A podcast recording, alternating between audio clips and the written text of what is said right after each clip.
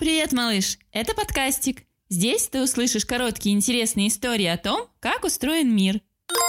И это выпуск про шерстяную овечку. Майка, штаны, юбка, носочки, шапка, полотенце, занавески, скатерть. Это только супер маленькая часть того, что сделано из ткани. Так, а ткань сама из чего сделана? Может, трусики и курточки растут на деревьях где-то в тропиках? Может, ткань плетут пауки? Может, мотки ниток надо собирать как грибы? Ткани бывают разные и делают их из разных материалов.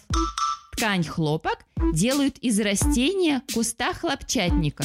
Когда у хлопчатника созревают семечки, они покрыты мягкой белой подушкой. Эти подушки, похожие на вату, собирают, вытягивают в нитки, а из ниток делают ткань. Для ткани шелка нужна бабочка тутовый шелкопряд. Почему тутовый? Потому что гусеницы этой бабочки едят только листья тутового дерева и больше ничего. Пирожные? Нет. Макароны? Фи. Только листочки тутового дерева, без соли и сахара. Чтобы стать бабочкой, гусеница должна превратиться в куколку и сплести для себя кокон из прочных тонких нитей, которые делает сама. Такие коконы-домики собирают и делают из них шелковые нити, а из нитей – шелк. Из чего делают шерстяные теплые вещи? Для этого нужны парикмахерские для пушистых животных – овец, коз, верблюдов.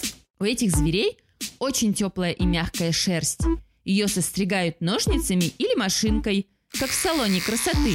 Моют, вычесывают. Овечки не любят мыться, поэтому шерсть грязновата. Вытягивают в пряжу, а затем в тонкие нити и вяжут одежду. А на овечке быстренько вырастает новая шубка. Есть такое растение лен. Из его стеблей на фабриках делают льняную ткань. Легкую, летнюю. Есть и ткани синтетические, то есть искусственные. Для них не нужны бабочки, овцы и растения. Получаются такие ткани из-за химических реакций. Например, ткань можно сделать из нефти, из которой и бензин тоже делают. Бывает, чтобы ткань тянулась или блестела, или лучше стиралась.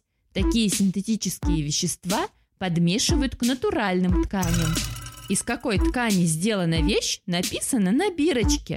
Так что можно легко представить, чем раньше были твои штаны, малыш. Их носила овечка? Они росли на лугу или их сплела гусеница? А в следующем выпуске ты узнаешь про сонную уборку.